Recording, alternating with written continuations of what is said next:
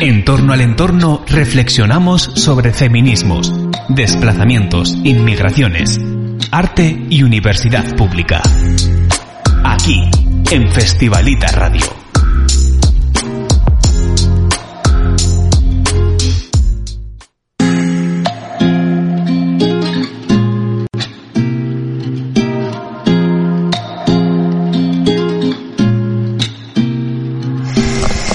Buenos días a todas, a todos, a todes. Eh, yo soy Marta y le tomo el relevo a mi compañera Lorna. Aquí seguimos retransmitiendo desde Festivalita Radio nuestro programa de apertura desde la Facultad de Bellas Artes de la Universidad del País Vasco. Si te acabas de unir, bienvenida, bienvenido, bienvenide estaremos acompañándonos en la próxima hora eh, y hablaremos sobre idas y venidas con cambios más o menos grandes de escala, de pueblos a ciudades, de ciudades a ciudades, entre continentes, entre islas. Hablaremos de mezcolanzas, de raíces al viento, de cuerpos que se desplazan de sus lugares de origen por estudios, por trabajo y de la posibilidad de construir hogar lejos de ellos. Hoy, sobre hogares, desplazamientos y desarraigos. Comenzamos tenemos con nosotras a Larisa, que es eh, investigadora eh, nacida en Santa Cruz de Tenerife en 1986, es doctora en filosofía por la Universidad de La Laguna, con su tesis Islas, Cuerpos y Desplazamientos, las Antillas, Canarias y la descolonización del conocimiento. Un ejercicio profundo y vivo del feminismo y las teorías decoloniales por pensar las identidades diaspóricas y criollas en este contexto globalizado contemporáneo que toma como eje de referencia a las Islas Canarias. Ahora, eh, entrevista con Larisa Pérez Flores.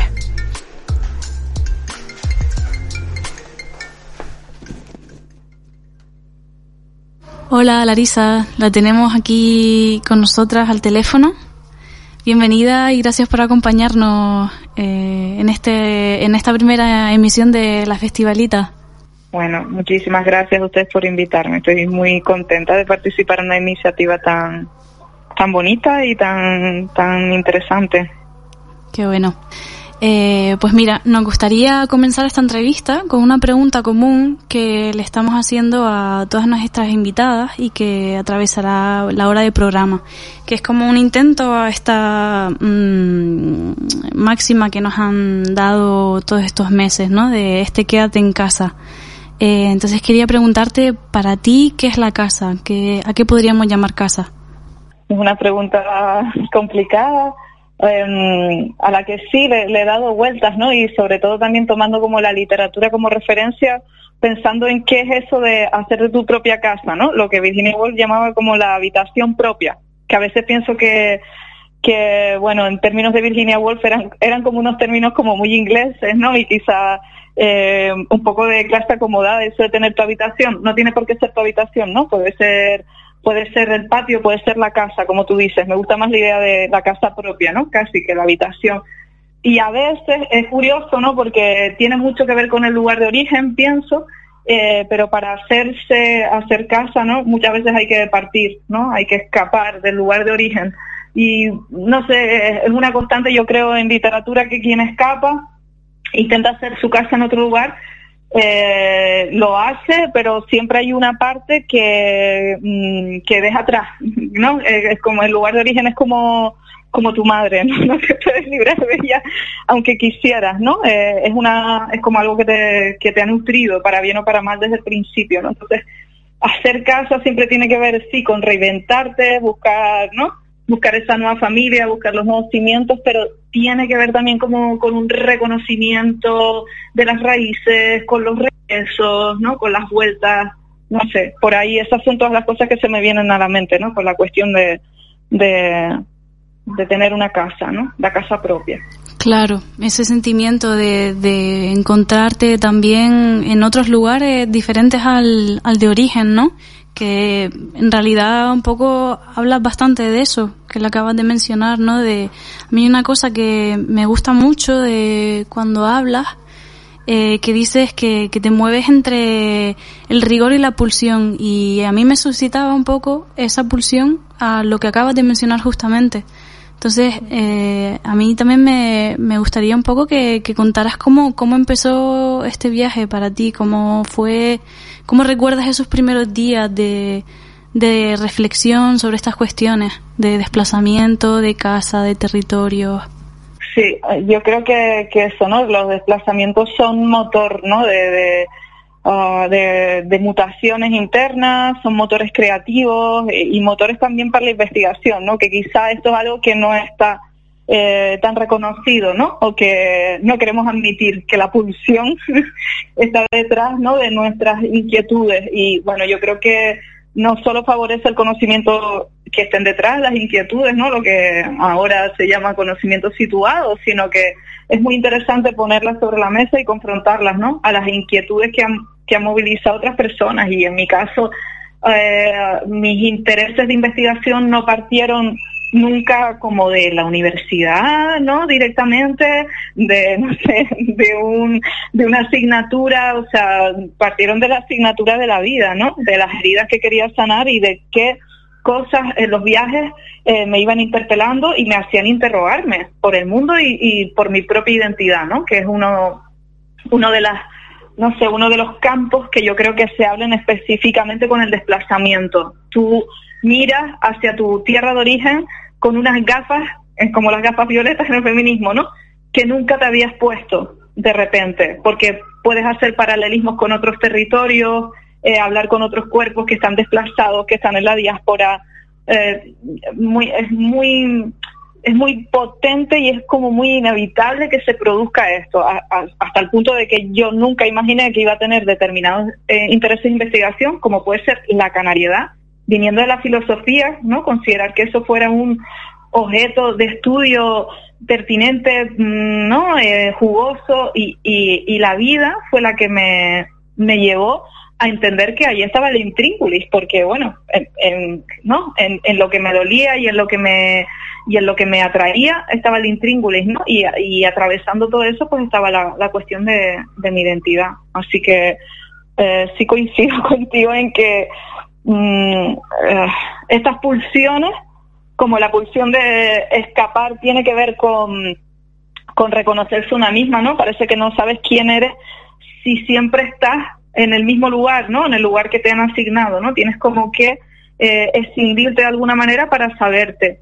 Eh, fuera de eso, eh, pues pues lo mismo no con el con el conocimiento no tienes que salir de aunque está el término esté muy manido pero con una especie de zona de confort no para confrontarte a cosas que, que realmente te, te, aprieten, te, te, duelan, ¿no? Te pongan contra la pared y, y, y, te obligan a, no sé, a buscar soluciones también, ¿no? Yo también hablo de que escribir es una forma de hacerse de terapia.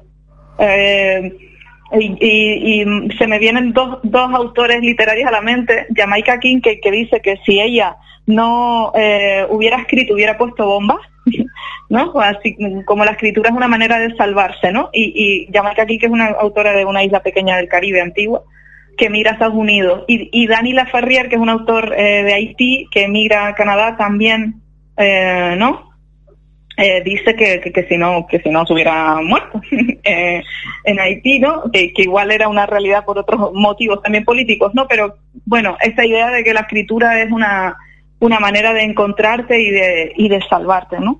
Totalmente, sí, sí. Y de hecho mm, se nota mucho también en, en, tu trabajo cómo la literatura y ese quehacer un poco más creativo juega un rol que yo creo que también desde los feminismos se ha notado, ¿no? Como muchas autoras que, que han reflexionado, han hecho crítica, han hecho ensayo, también se mueven en ese mundo mm, eh, de ficción donde se pueden nombrar eh, o reflexionar sobre mm, complejidades que igual en, un ensayo no tienen cabida, ¿no?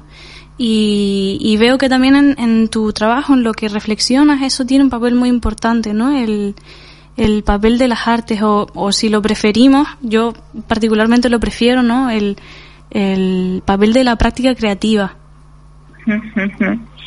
Sí, eh, es curioso porque yo mm, quizá pues si viniera no de una formación que tuviera más eh, que ver con las prácticas creativas hubiera buscado no como eh, en otras disciplinas más asociadas al rigor científico o, otra aventura no pero al venir de una disciplina como la filosofía bueno que es una disciplina curiosa no porque tampoco se considera científica no pero sí tiene el rigor que es esa palabra que mencionaste antes no como muy a la cabeza eh, encontrar que en obras literarias, ¿no? Bueno, yo realmente no voy hacia la literatura, nuevamente repito, no voy a la literatura porque eh, tengo un requerimiento teórico, yo voy porque porque tengo un requerimiento eh, de pulsión, ¿no? O sea, porque encuentro la literatura algo que me salva también.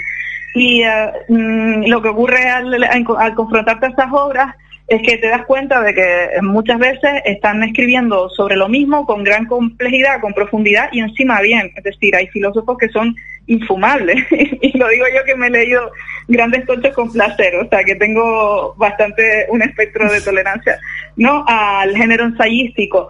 Pero em, tanto la literatura como otras prácticas artísticas, bueno, pues son modos de, de ofrecer, de, de acceder a pensamientos que son muy complejos que son muy relacionales y una de las taras que yo creo que tenemos también en el conocimiento, eh, tal y como está articulado, es que está muy fragmentado, ¿no? Eh, eh, y, las barreras entre las disciplinas están como demasiado, ¿no? establecidas Mm, y, nos hace falta un montón mm, eso, ¿no? Como planteamientos que sean como más holísticos y más fluidos y también un poco más gamberros, quizá, ¿no? Eh, yo estoy muy a favor del intrusismo en las disciplinas, que es, como muy criticado. Y bueno, a mí, como a mí siempre me dio frescor, ¿no? Es que alguien cogiera un filósofo o una filósofa, ¿no? Y hiciera lo que fuera, desde un pastel a, no sé, lo que necesitara hacer, o sea, eso nunca me preocupó, pues, pues hago un poco lo mismo, ¿no? Intento, intento entrar en contacto con otro tipo de, prácticas y ver qué es lo que yo puedo traer de mi bagaje, ¿no? Y ofrecerlo y, qué es lo que me puede dar, ¿no? O sea, que en ese sentido eh, sí creo, sí creo que las prácticas artísticas tienen un valor en lo relativo al conocimiento, que no es mejor ni peor que otros tipos de conocimientos, pero es distinto, ¿no? Entonces aportan a esta visión, digamos, mm, eh, que por lo menos asume las pulsiones, el conocimiento situado, la, la, multidireccionalidad, digamos, de todas las relaciones y de los vínculos, ¿no? Creo que eso lo tiene como, lo da como más por sentado y eso es un punto, un punto de partida ventajoso. Claro, claro, total. Qué interesante.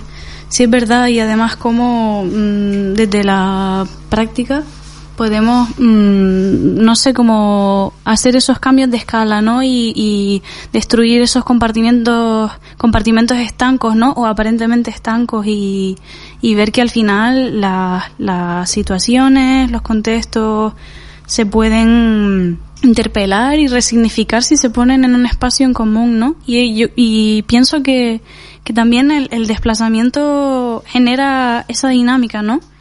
Y al final, pues tú al haber estado moviéndote todos estos años, eh, pues en tu labor de investigación has estado en muchos mm, lugares del mundo, ¿no? Y, y también te queríamos preguntar un poco qué, qué significaba para ti eso, ¿no? El estar lejos de, de tu lugar de origen, eh, estar en él y cómo construimos identidad en torno a esto.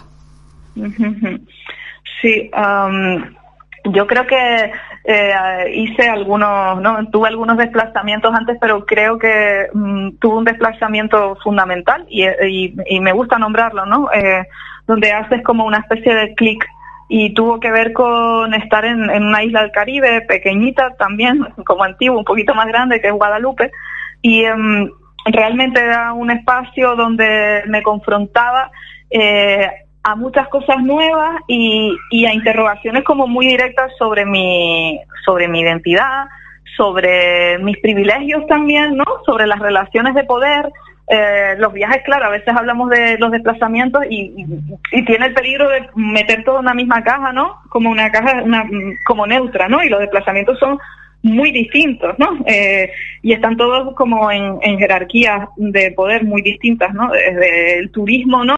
Viajes que tienen que ver con, con la exploración, la explotación, ¿no?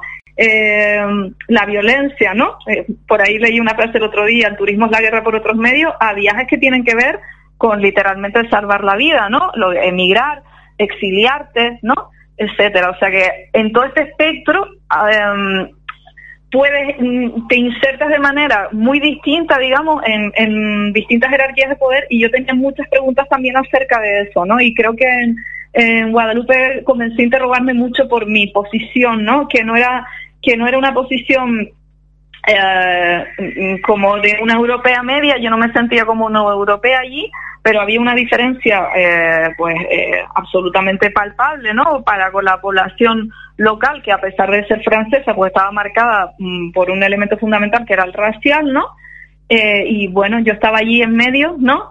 Eh, sin saber qué responder bien cuando me preguntaban quién era, ¿no? Y sin saber qué, bueno, qué, qué, lugar me correspondía. Y todavía ahí no pensaba en Canarias, ¿no? Sino ahí solo pensaba en cómo no vas, como saliendo del paso cuando estás fuera. Yo creo que a veces mm, las cosas se sedimentan cuando regresas, ¿no? Creo que le ha pasado también a muchos autores y autoras que, eh, que he estudiado. O sea, los regresos son muy potentes. Entonces, bueno, eh, esa experiencia no sabes en qué va a acabar, pero luego al regresar, pues por lo menos en mi caso, empiezo a intentar ponerle palabras, empiezo a intentar leer autores y autores de ese espacio para ver cómo se piensan a sí mismas y ahí es donde yo empiezo a ver que, es imposible, tengo ganas de hablar de eso, pero es imposible que yo hable de eso sin hablar de mí misma, ¿no? Eh, me costó, me pusieron trabas también para eso, me pidieron que lo justificara muy mucho, porque aquí tienes que justificar muy mucho, ¿no? Si tú te vas a, introducir, digamos, en la investigación, y, y, bueno, no, claro, debería ser al revés. Yo creo que la gente debería justificar porque estudia un tema que no tiene nada que ver con una misma, ¿no? Y, y bueno, pues a partir de ahí sí, ya es verdad que ya empecé a construir una investigación muy intuitivamente, eh, también digo, o sea, no con un aparataje como súper previsto, sino que se iba construyendo, ¿no? Eh, y, y a seguir desplazándome y cada desplazamiento eh, a Estados Unidos, eh, a México, eh, al Caribe otra vez, me era como un escalón más, ¿no? Porque era la oportunidad de compartir eh, con pensadoras y pensadores y artistas y, bueno, activistas de, esos otros ámbitos, ¿no? Que claves identitarias habían encontrado para, para leerse. Y como yo pienso que en Canarias, mm, o sea, la identidad siempre es algo por pensar y algo que no se resuelve, ¿no? Pero hay espacios donde hay especial neblina, como digo yo, y creo que Canarias eh, por una serie de condicionantes históricos en los que ahora no voy a entrar, pues tiene, eh, pues sí, está muy, muy oculta por la neblina, ¿no? Entonces creo que eh, lo interesante es encontrar eso, espejos donde, donde mirarse y ver pues si te dan herramientas no que sean que sean válidas. Y desde luego yo no encontraba herramientas en la tradición que yo había recibido en filosofía no eh, en ese marco, digamos, pues occidental, masculino eh, y, blanco, ¿no? De pensamiento, sino que empecé a encontrar las claves en, en, los sures y en pensamientos feminizados, ¿no? Claro, total, total. Y justo eso, ¿no? En plan de... Mm, te quería preguntar también un poco por, por ir despidiéndonos que, mm, que, que, si pueden pensarse y si deben pensarse todas estas cuestiones que tú estás lanzando aquí eh, desde la universidad? Yo creo que sí, eh, eh, o sea, no es que yo crea que sí, eh, por fortuna, todos estos, digamos, cuestionamientos que son más epistemológicos, ¿no? Sobre cómo construimos conocimiento, ya están abiertos desde muchos frentes, ¿no? Desde los frentes feministas, como mencionabas tú, de los frentes descoloniales, desde muy diversas disciplinas, ¿no? Y lo que proponen es otra manera de relacionarse, eso, con las disciplinas, eh, con el, no, digamos, la, la barrera tradicional entre lo que es científico y lo que no, lo que proponen es revisar, eh, tender puentes, ¿no? Eh, hacer ecología de saberes, como dice Boaventura de Sousa Santos, ¿no? Un, sociólogo portugués eh, que hace teoría de colonial, ¿no? Que en vez de mm, abogar, digamos, por una cientificación o por una eh, magicalización, si es que existe la palabra, ¿no? Del conocimiento, aboga por, por un, espacio donde un poco todo sume y, y, todo se ponga en el encuentro con las tensiones que ello conlleve, ¿no? Sin evitar el, el conflicto, ¿no? Y para esto yo creo que ya el, el conocimiento situado tendría que ser un, digamos, un, un punto de partida que, como te digo, muchas disciplinas cada vez están incorporando. Hay lugares donde esto se da absolutamente por sentado, ¿no? No tienes que andar como justificándolo, pero puede que, que, quizá, bueno, la experiencia que yo he tenido eh, en Canarias y quizá en el Estado español haya que haya que forzar un poquillo la maquinaria, ¿no? Eh, nosotras también, que formamos parte de la universidad, reclamando, pues eso, una, unos enfoques epistemológicos que, que, hagan acopio de, tradiciones como la feminista, que ya tienen un recorrido, ¿no? Y que han puesto sobre la mesa la, pertinencia que tiene de, de, mezclar lo personal con lo político, de, generar metodologías que sean eh, participativas, ¿no? Donde se, el, el, enfoque este de, ¿no? El, el, observador investigador y el objeto de estudio, pues se, se problematice, se contextualice, los objetos se vuelvan sujetos. Quiero decir, esto ya lleva mucho tiempo y, y, pero no es suficiente. O sea, por supuesto que no es suficiente. Todavía tenemos mucho camino de recorrer eh, hasta que esto se mm, se normalice y el espacio universitario se vuelva sobre todo como más poroso, ¿no? Eh, Em, a otros saberes, ¿no? Que es como es la única manera de evitar que la que la universidad siga siendo un espacio donde también se recrean privilegios, ¿no? Donde se recrea el poder, donde se recrean jerarquías, porque está al margen, ¿no? Está al margen de los márgenes, no no escucha los discursos periféricos, no entonces, bueno, en la medida que se consiga que esa institución elitista se vuelva más porosa eh, y, ecológica en el sentido de esta ecología de saberes que yo decía, pues seguramente eh, la estaremos descolonizando, si queremos, la estaremos feminizando y estaremos en un espacio eh, que nos cuida a todas un poco más. Absolutamente, sí, sí, vamos, yo personalmente coincido mucho contigo y abogar por esa mm, decolonización del conocimiento desde, los, desde estas instituciones. Y, bueno, la verdad es que Larisa que nos ha brindado un rato muy agradable y ha sido un auténtico placer compartir contigo.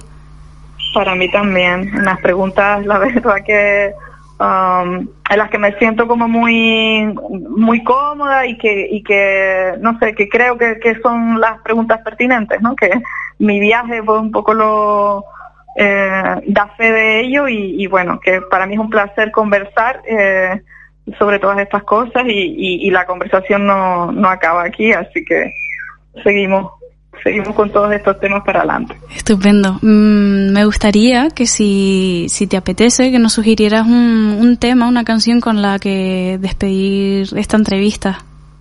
Ay, pues eh, dame una pista, dime qué, qué cosa, porque qué puede ser. Pues mira, igual algo mm, que te recuerde a, a, esta idea de hogar, de casa, de, mm, de, encontrar un poco de calor estando lejos de, del territorio. Pues fíjate, lo, me, se me vino una canción que adoro de Rita Indiana, que es una eh, eh, cantante, bueno, compositora y también escritora dominicana, eh, y se llama La Hora de Volver, de Volver, así directamente La Hora de Volver. Y, habla de, bueno, eh, de esas migraciones de los Estados Unidos y de, ese momento, ¿no? En el que, pues, llegas a la conclusión de que llegó, de que ya ahora llegó la hora de volver, que ya basta estar, ya basta de estar comiendo mierda hielo, como dice ella literalmente es un electromerengue y es, es muy, muy, muy sugerente. Estupendo, pues algo cañero entonces. Pues Larisa, muchas, muchas gracias por, por compartir con nosotras y, y nos escuchamos muy pronto. Venga, muchas gracias a ustedes, un abrazo. Un abrazo.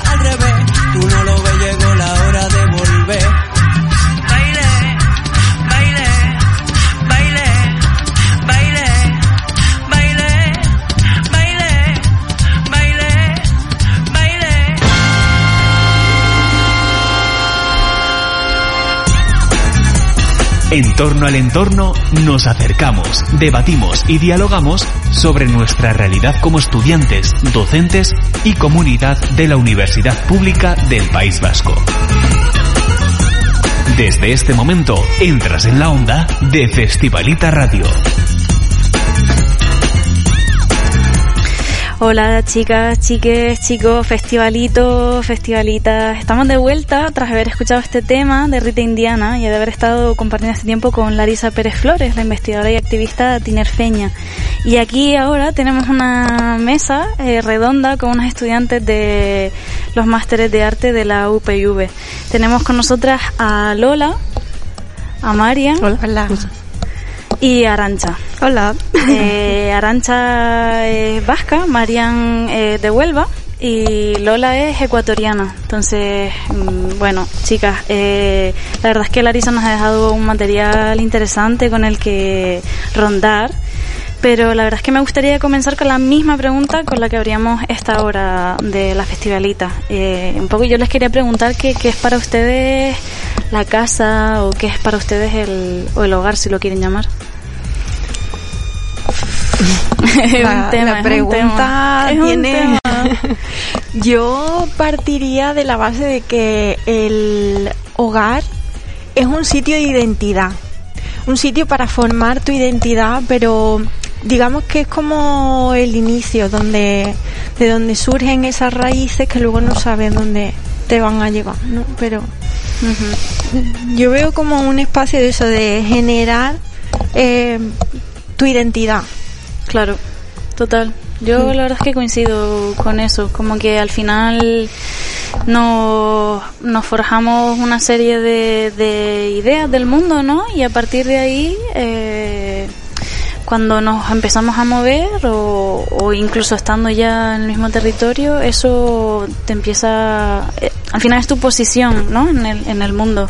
No sé cómo, cómo lo ven ustedes. Me parecía interesante también hablar sobre esto siendo cada una de, de un lugar distinto.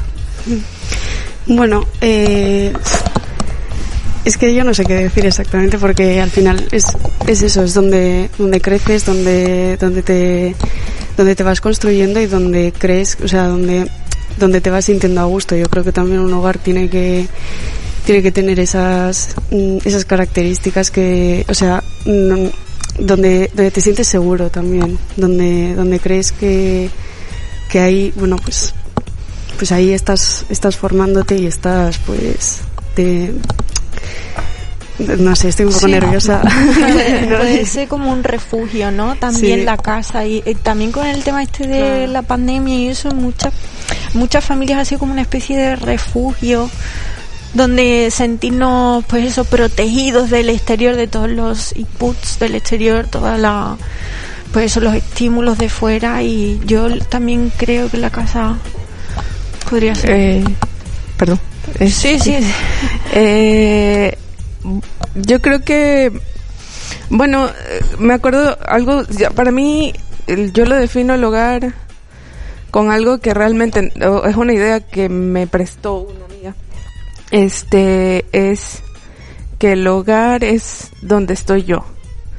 Y porque a veces quieras o no, tal vez te toca moverte y muchas veces y y es como que te vuelve a tocar empezar y no sé qué. Entonces, eh, yo lo veo como el hogar es donde estoy yo y bueno, tengo muchos hogares a los que puedo volver. Y, pero principalmente el primero soy yo o donde estoy yo. Claro. También nos hace pensar un poco esta pregunta de la casa la lanzábamos un poco también en respuesta a esta máxima que nos han lanzado estos meses y que hemos escuchado mucho de, de quédate en casa, ¿no? Y al final yo creo que también aquí es como muy necesario matizar eh, pues que no todo el mundo tiene una casa, ¿no? Entonces, mmm, que, que, es complicado porque al final la idea de casa si la asociamos a ese lugar propio es un poco el, al hogar no y cómo a veces esos desplazamientos que, que nos hacen movernos y a veces cruzar incluso océanos no en tu caso Lola eh, pues lo, lo, difícil que es llegar a un sitio igual y construir una red de cuidados no no sé cómo ha sido para ti Lola por ejemplo. Eh eso es súper importante. Eh, ha sido un poquito complicado en, en, esta vez que me ha tocado empezar acá. Eh, me fue más, tuve una primera, digamos, una primera migración a México y fue distinta, fue mucho más, mucho, fue muy, muy, mucho, muy diferente. Porque fue como migrar de un país latino a otro país latino, entonces la, la, la diferencia cultural no era tan, este, abismal. Eh, entonces era, es un poquito, ha sido un poquito más difícil, pero justamente pensaba que es súper importante eso, formar eh, la red de cuidados, de tener amigos, de, de, de, de tener a alguien a quien tú puedes recurrir en caso de que te pase algo.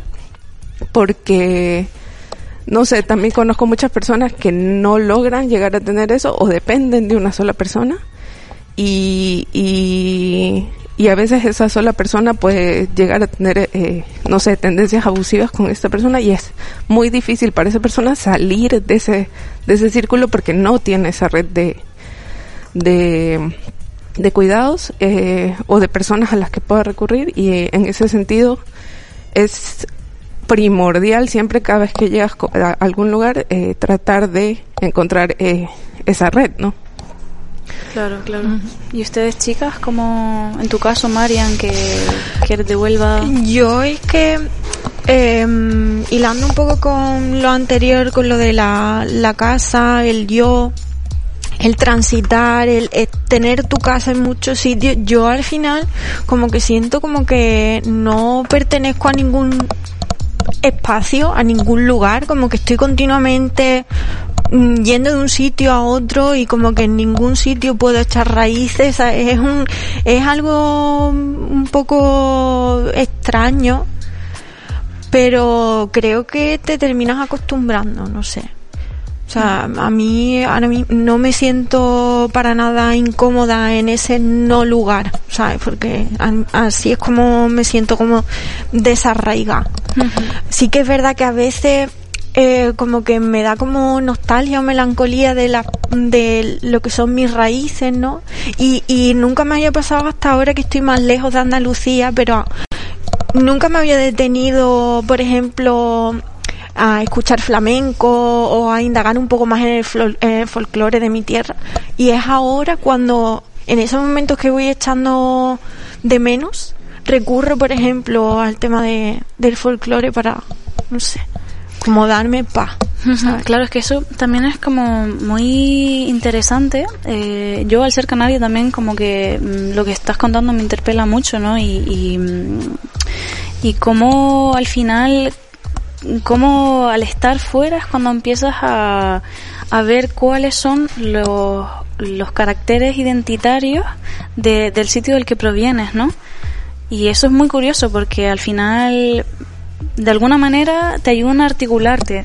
Sí. pero también mmm, ves cómo se reproducen igual ciertos tópicos legitimadores, ¿no? Eso también es muy interesante. No sé si, Arancha, tú, siendo vasca, ¿cómo, cómo percibes tu desplazamiento? ¿Ha sido más cortito? Porque tú... Sí. Sí, claro, o sea, eh, yo mi casa la tengo a dos horas de aquí. Entonces, pues, eh, lo que comentaba Lola, que al final eh, ese esos sentimientos de, de, cuidado y todo, pues al final no los tengo tan lejanos, porque al final es, se me hace muy fácil ir, ir a mi, a mi casa donde he crecido, donde, pues eso, donde me, donde me he formado así. Y, pero bueno, eh, de todas formas también se me hace, un poco complicado esa separación porque al final son dos vidas diferentes. Por muy cerca que estén al final son son dos modos de vida pues muy diferentes. Aquí pues eso eh, es más eh, en el entorno universitario eh, con gente que, que, he conocido como mucho desde hace cuatro años. Entonces pues como que no eh, no está ese ese vínculo tan o sea de tan largo como, como tengo con gente de, de Pamplona o incluso con mi familia. Pero pero bueno yo o sea yo me siento muy, muy a gusto aquí en Bilbao. Eh, me, o sea, pues, o sea, estos cuatro años han sido pues muy, muy guays. y, pero sí que al principio pues tampoco sabía, tampoco sabía exactamente cómo sentirme porque claro, tú, yo me muevo con 18, bueno, con 19 años, me voy a, a Bilbao, tengo muchas ganas de irme de casa, de vivir la vida, de estudiante, tal y cual Y, pero luego, claro, van pasando, va pasando el tiempo y luego ya, pues ya vas, vas madurando y, ya vas diciendo que, o sea, ya te vas dando cuenta de que esto no es, mm, no sé, es, es formativo, o sea, esto, este, donde, donde te estás, donde estás ahora mismo, que bueno, donde estoy yo ahora mismo, pues que es, es una etapa formativa y al final hay que, hay que aprovecharla de, de esa manera. Y, y, bueno, pues a mí ahora también estoy un poco como, como Marian, de, de no, no sé lo de las raíces, de no saber echarla, no sé, no sé dónde poner el huevo, ¿sabes? ni, ni nada y, y bueno, pero yo de todas formas también cuando, cuando vuelvo a casa siempre me siento muy a gusto porque al final no, nunca, nunca me, nunca me llegaré a, a ir del todo de una manera así metafórica. Fíjate, a mí me pasa todo lo contrario. Cuando mm. vuelvo a casa de mi madre me siento como como huésped, como invitada, pero no me siento como como por ejemplo en ese espacio donde de la infancia yo llego a mi habitación y no me siento como que ahí es donde he crecido, me siento como una intrusa, como que ya no no es mi, o sea, ya no es mi habitación, ¿sabes? Y, no sé si, si a vosotras os pasa o pero a mí a veces ya sí que me ha pasado de, de ir a casa y estar un par de días y, y decir fuera de lugar. Sí, estar, estar como una invitada, incluso no saber, no saber a dónde ir, no saber a dónde, sin, sin preguntar primero, ¿no? Pero al final, es que yo, yo, yo, yo, o sea, yo cuando estoy en casa estoy muy a gusto porque al final somos, eh, somos muy poca gente en casa, siempre estamos, siempre hemos estado muy unidas. Hola Ma, hola Paula, por si me estáis escuchando, oyendo. y, y, y, nada, y pues, pues entonces, pues a veces sí que me siento así, como, bueno, intrusa tampoco, pero sí que un poco de, invitada, pero no sé, o sea, siempre, siempre voy a estar ahí, no sé, como acogida, siempre me voy a sentir acogida y no solo en casa, sino en Pamplona, porque también tengo mis amigos, tengo, tengo, eh, pues gente de toda la vida y al final pues como que son sentimientos encontrados, o sea, la odio y la quiero mucho a la vez la, la ciudad, pero, pero bueno. Total, yo por ir cerrando esta mesa, eh, les quería lanzar también como esta última pregunta de mm, al final, estando en el entorno artístico, ¿cómo creen que la praxis creativa eh, por ejemplo, Lola, ¿cómo, ¿cómo crees que la... Bueno, hacemos si quieren una un tanteo así breve. ¿Cómo creen que la praxis creativa nos ayuda a reflexionar sobre esta, sobre esta idea de, de hogar, de desplazamiento, de desarraigo? Eh, justamente eh, lo que decías de, de, de, recurrir de nuevo como al folclore para, para o, lo que digamos la identidad de, de tu de dónde vienes. Eh, justo las dos veces que me ha tocado moverme, me doy cuenta que los trabajos, literal, los que estoy investigando, son eh, investigando o, o formando o lo que sea, son una búsqueda de, no sé, cómo definir eh, qué soy yo. Y es mucho buscar, eh, no sé, yo digo regresar la mirada y buscar eh, en eso y, y, tratar como que de ponerlo en orden. Eh, que nunca termina de tener un orden, pero eh, eh, siempre es como muy, no sé, muy interesante. O sea, no sé, la primera vez que, que, que hice un trabajo sobre caricatura política ecuatoriana. Eh, y ahora estoy haciendo como una investigación eh, más bien eh, de colonial, pero específicamente de Ecuador. Y, mm, y no sé, ¿no? Como, y, igual me doy cuenta que, que podría sonar como algo muy formal, pero sé que emocion es porque emocionalmente eso es algo que me traspasa, como que estoy buscando de nuevo eh, ese lugar de paz, no sé, o de identidad. También me sucede, me pasa casi lo mismo, ¿no? El, en la búsqueda de mi propia identidad, de quién soy, de cómo me reflejo y de cómo el exterior se refleja en mí, de... Mm, de esas raíces, yo creo que en, el, en lo que es, bueno, la, la creatividad, el proceso creativo y todo eso creo que está muy presente. Yo también creo que está muy relacionado, pues eso, la, la producción artística eh, con, pues eso, con la, con esa construcción de identidad, porque al final tu obra tienes que ser tú.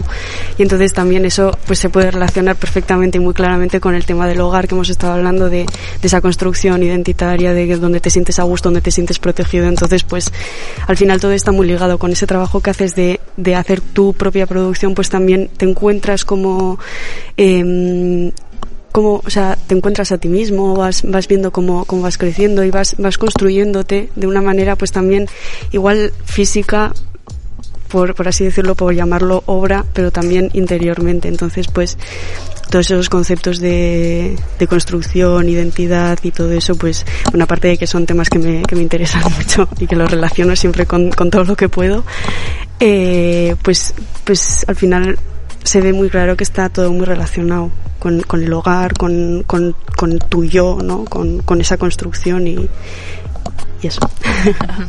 Pues chicas, muchas gracias eh, Arancha, Marian, Alola por haber aceptado nuestra invitación desde Festivalita. Y eh, nada, ha sido un placer de verdad. Y bueno, ahora yo, porque estoy también nostálgica de casita, les voy a poner a un cantautor gran canario que se llama Fajardo y esto es Arrullo Magnético. Bueno, eh, estamos teniendo problemas técnicos. Al final es la primera emisión, pero pues chicas, tenemos más tiempo para hablar, si quieren. Estupendo. al final ha recurrido al folclore, ¿no? Ha recurrido Hombre, claro, es que al final eso de alguna manera nos, nos define, ¿no? Pues sí, de alguna manera yo creo que mm, el pensarnos creativamente eh, y desde el quehacer eh, te va ayudando a, ir obteniendo como esas claves identitarias. Y, y, es muy interesante porque no es una reflexión que necesariamente se hace a través de la palabra, entonces como también pues eso, desde el cuerpo, desde la pintura, desde la creación, o sea, es bien interesante esto. Y, mm, y no sé, ustedes ahora mismo, que, ¿con qué proyecto? Por ejemplo, Marian, tú estabas con un proyecto de creación de un personaje, ¿no? en base a eso, ¿tú dirías que ahí está influyendo algo el de dónde vienes tú?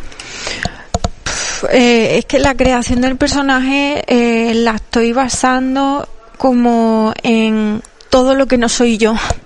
Entonces, en esa confrontación es como que voy definiendo, no sé, como van haciendo algo de mí, pero que no que no con la que no me identifico. O sea es, es raro y, y confronta no pero bueno no sé al final desde el, o sea, para rechazar algo, creo que también tienes que identificarte primero con algo, ¿no? Sí. Que eso creo que Lola, tú desde el, el, feminismo decolonial también puedes hablar bastante sobre esto, ¿no? Eh, creo que va esto. Ya, perdón. Este, mm, sí, eh, la verdad es que, bueno, yo ahorita estoy trabajando como en un libro de ensayos escritos y visuales de, de un poco cómo me atraviesa la colonialidad y mm, particularmente y y realmente llega un punto en que en que digo este tenemos como como algún algún programa en el cerebro que nos obliga a eh, a tratar de contar historias lineales y decir esto soy yo y esto no soy yo y esto de acá, pero realmente es como que han pasado tantas cosas que, que a veces resulta casi imposible definir una sola. Entonces, igual en ese juego es bastante divertido como moverse. Total. Pues chicas, ahora parece que sí, que podemos darle entrada a Fajardo y su arrullo magnético. Muchas gracias. Gracias. Gracias.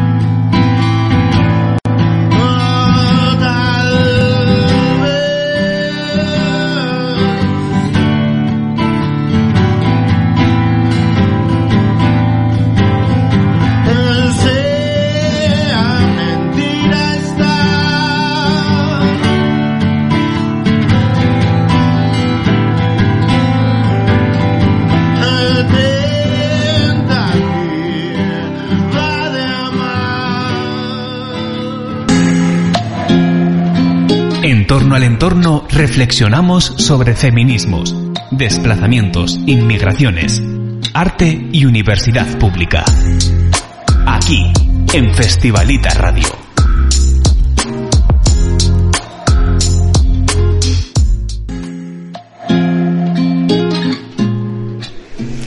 Hola, bueno, y aquí seguimos. Tenemos al teléfono a Rodrigo G. Marina. Hola, Rodrigo. Hola Marta, ¿cómo estás? Muy bien, ¿y tú? ¿Qué tal? Gracias por aceptar nuestra invitación desde Festivalita. A vosotras por la invitación. Qué bueno. Pues nada, una breve introducción, contextualización de, de quién eres, ¿no? O sea, Rodrigo García Marina nació en Madrid en 1996 y estudió viola en el Conservatorio Profesional de Música de Las Palmas de Gran Canaria.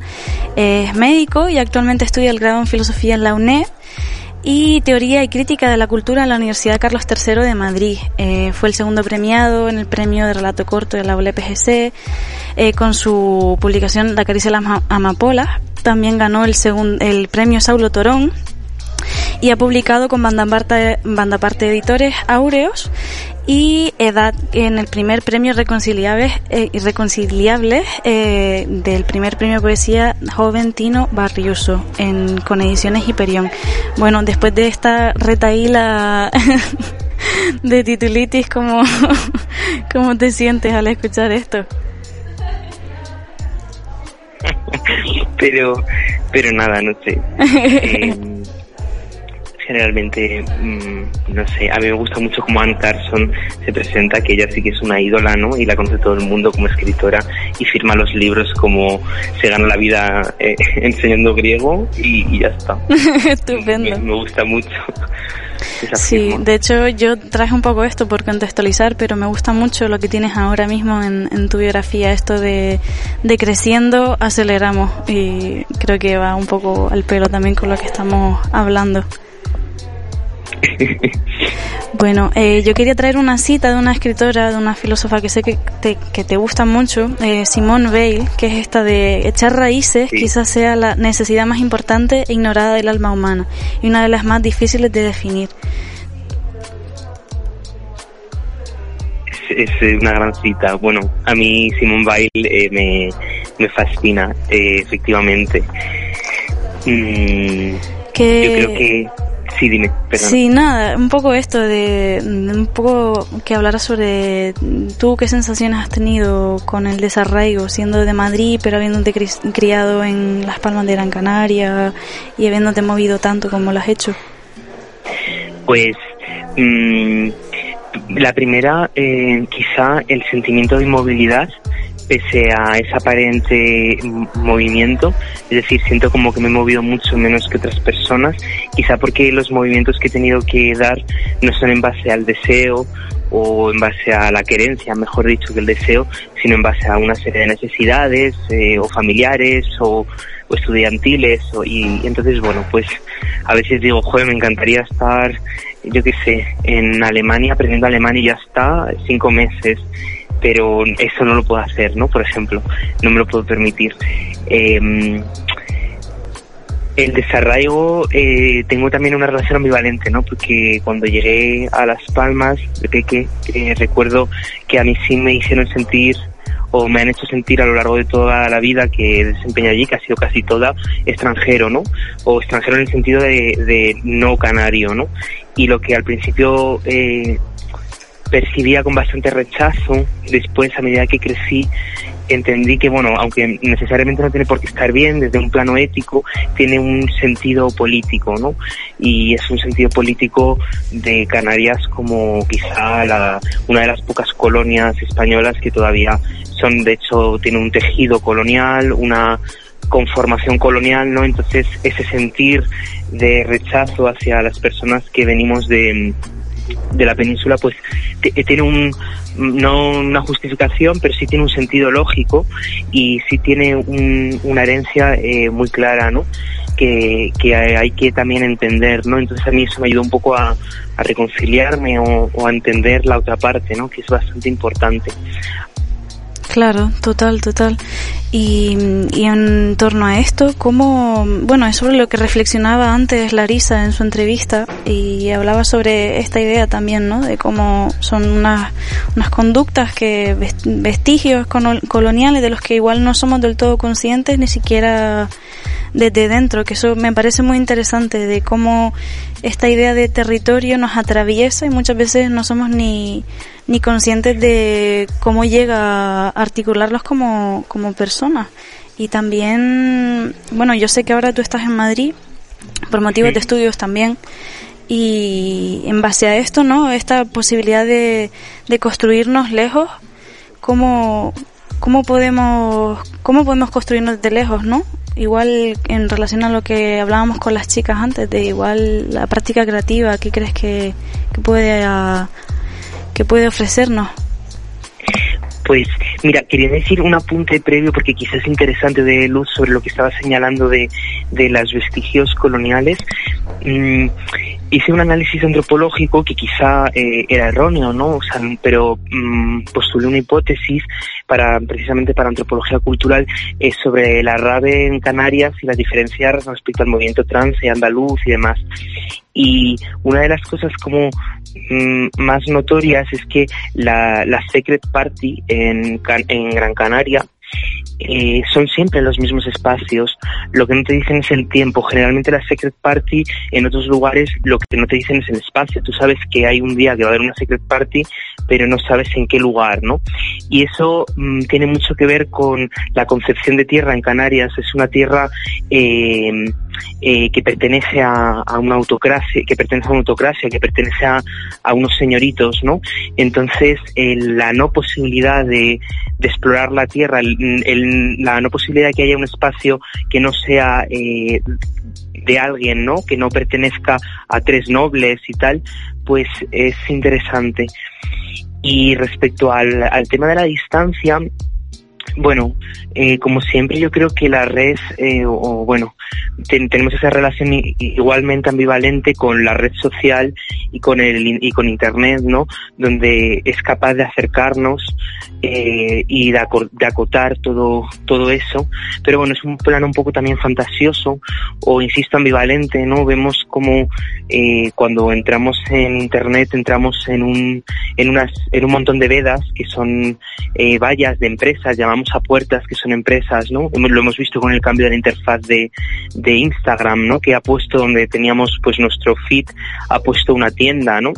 Y es como nos hace ver o nos desvela, eh, bueno, como eh, aquellas herramientas que pensábamos que nos acercaban ¿no? y que utilizamos, entre otras cosas, para acercarnos, pues por ejemplo, ahora hacer una entrevista por teléfono, eh, para la radio, etcétera, eh, pues son a la vez pues empresas ¿no? que ejecutan sus planes de estudio, sus planes de ventas sobre, sobre nosotros, sobre nosotras, ¿no? Y bueno, mm, es como complicado, ¿no? Porque sobre todo es complicado crecer y siempre hay una distancia en la posibilidad de, de un crecimiento personal que va más allá del crecimiento capitalista, ¿no? Más bien de prevalecer sería la palabra, de poder vivir, de poder estar. Entonces eh, hay una lejanía también respecto del mismo, respecto del cuidado de uno. Nos extrañamos de nosotros porque tenemos jornadas tremendas, porque no podemos descansar, porque no podemos estar desconectados, ¿no? Y esa conexión se convierte en, un vigilar y castigar constante y entonces nos alejan de, de, nuestros cuerpos, ¿no? Unos cuerpos que piden alimento, que piden actividad física, que piden descanso, que piden eh, detención y bueno, el alejamiento no es solo con, con, el lugar o la casa, el alejamiento es también con, con el mismo, ¿no? Con el cuerpo, con el cuidado de sí. Sí, qué interesante esto que comentas, Rodrigo. Em, ya por, por cerrar, eh, te quería preguntar la misma pregunta que, que a nuestra eh, invitada de hoy. ¿Qué es para ti la casa? Es una pregunta muy bonita. Eh, justo ahora en breve publico un libro que se llama Desear la casa, que escribí hace cinco años, hace cinco años, hace eh, tres años, y ya encontré un sitio. Y bueno, para mí la casa eh, tiene como dos puntos eh, distintos. Hay una casa que es el lugar del que venimos, ¿no? Lo que fue es una casa que también es una ejecución de violencias, pero es una ejecución de la memoria, ¿no? Es el lugar del que se, desde donde repetimos y desde donde nos diferenciamos, es el, el punto de origen, el punto de referencia. Eh, eh, si nos referenciamos respecto del mismo por, por muchos motivos, de muchas maneras, ¿no? Por afirmación, por oposición, por superación, por sencilla complicidad, por, por diferencia, pero no necesariamente exclusoria. Y también es el lugar eh, al que se quiere ir, ¿no? En mi caso, es un, es el proyecto o el deseo de, de lo que se quiere levantar. Eh, Sara Ahmed se hace una pregunta muy interesante en Fenomenología Queer. No es un gran libro, pero sin embargo plantea algunas cosas interesantes y una de ellas es quién las personas queer quien sientan ante la mesa, ¿no?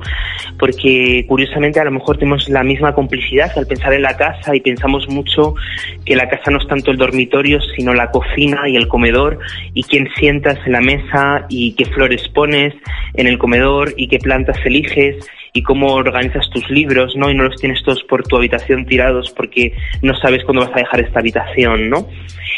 Em, entonces ese deseo de sentar sobre la mesa es el deseo de generar o, construir biografía en base al lugar en el que venimos, que es el lugar del que hemos constituido una buena parte de la biografía, eh, mucha de ella no elegida, ¿no? Porque la identidad está dada antes de poder enunciar el yo, el yo ya está eh, estructurado por, por un otro, ¿no? Que eso es lo que viene a decir Butler con el tema de la performatividad. Muchas veces se banaliza y se dice que Butler como que plantea que podemos levantarnos un día eh, barrocos y al día siguiente neoclásicos y no dice exactamente eso. Dice que la identidad está performada y estructurada en el plano de lo material antes de que, de que lleguemos al mundo y en el momento en el que se llega antes de nuestra enunciación ya hay un plano de subjetividad generado, ¿no?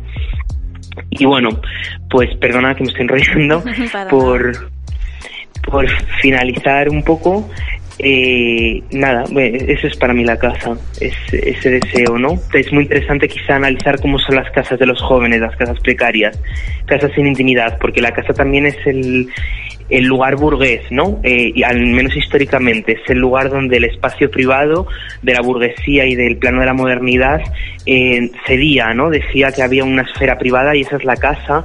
Peter Said lo, lo enseña muy bien en el eh, cine documental este de Imskela, Em, el sótano de los austriacos, ¿no? Quizá podamos criticar todas esas ideas, pero bueno, es interesante porque desde luego que nuestra casa no es la casa burguesa, la de, la de los jóvenes, no es la casa sin intimidad, la casa compartida, con espacios estudiantiles, con espacios de en las grandes ciudades con sueldos muy precarios y compartiendo pues la casa con las habitaciones, con las rentas, un lugar donde la privacidad no está del todo dada, donde se tiene que tejer lazos con desconocidos, con gente que proviene de esas casas previas muy distintas y desde luego ya tenemos que hablar en, en, otros términos al menos del espacio privado de los que se hablaba antes, ¿no? Para sobre todo situar la ética de cuidado y de responsabilidad. Claro, darle visibilidad a esa y narrar esas idiosincrasias de la de lo que es la casa contemporánea, porque es lo que tú dices, ¿no? Que tenemos esta idea muy burguesa de, de lo que es la casa. Eso es otro temazo que nos daría para otra otro programa larguísimo, pero de momento vamos a ir despidiendo a Rodrigo. Muchísimas gracias por por este rato que nos has ofrecido, Rodrigo. A vosotras. Bueno, ahora le dejamos con un tema que nos ha sugerido Rodrigo, que es Becaria de Camello. Un abrazo grande, Rodrigo. un abrazo. Oferta especial, mechero, aguja y albal, vitaminas para estudiar. El contrato único no me viene mal.